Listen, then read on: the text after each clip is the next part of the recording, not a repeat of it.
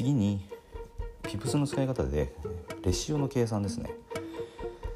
レシオっていうのはリスクとリワードの比になりますでこのななんでレシレシオをこの計算しておく必要があるのかっていうとこれはあのロジックによってレシオって決まってくるんですけど過去の相場を検証した時にそのロジックでトレードを繰り返した時にリスクとリワードの比がどうなるかっていうことですね。でこの、えー、レシオの計算というのは、まあ、リスクとリワードの比なんですけど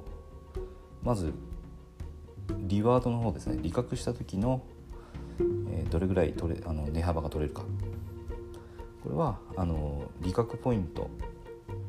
の、えー、その通貨ペアの価格。利確ポイントの数字からエントリーポイントの数字を引く。これが、リワードの方ですね。利確の幅。このあの計算となります。利確ポイントからエントリーポイントを引く。これがまず利確幅ですね。で次に損切り幅。損切り幅はエントリーポイントの価格から損切りポイントの価格を引く。エントリーポイント引く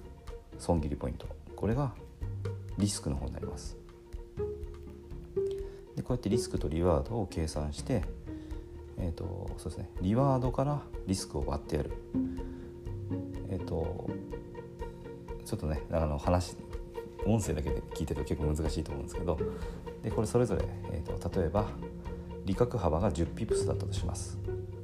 そして損切り幅が10ピプスだったとします。この時にはレシオは1割1なんで1ですね。じゃ次にえっ、ー、と利確幅が20ピプス。そして損切り幅が10ピプスだとします。この場合には20割る10で2ですね。レシオが2になります。こんなふうにまずレシオを把握しておくってことがあの必要です。であと勝率が分かっているとその前のあと資金管理ですね、えっと、金の何パーセントをリスクにさらすのかっていうのを自分で決められるのででこの勝率とレシオと資金率この3つが分かるとバルサラの破産確率っていうのを計算することができて何ロットでトレードを繰り返していけば破産せずに最も効率よく資金が増やしていけるのかっていうのもこれも計算できます。ということで今回はですね、えーと、外部リンクにバルサラの破産確率この計算をするためのえーと、サイトがありますので、えーと、そちらのリンク貼っておきますこれもあの私のサイトではないですけど外部リンクですこんな風にして、えーと、バルサラの破産確率を計算してもらうと,、えー、と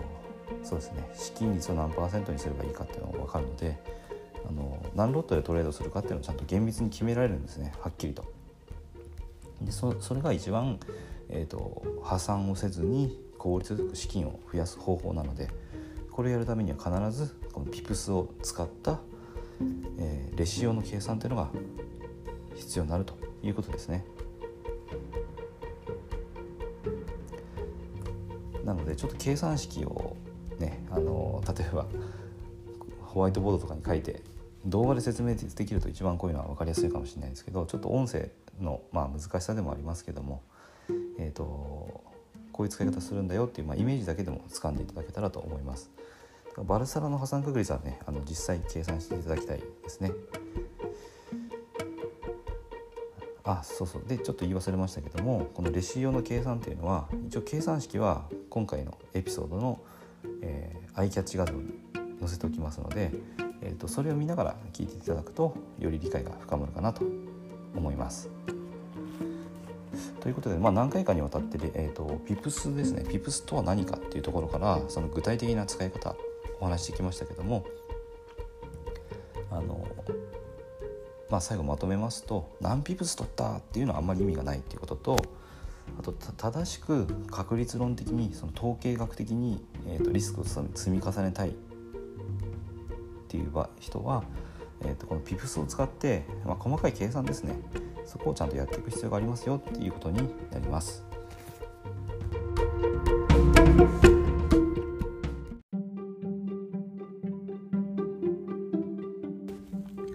今回も最後まで聞いていただいてどうもありがとうございます。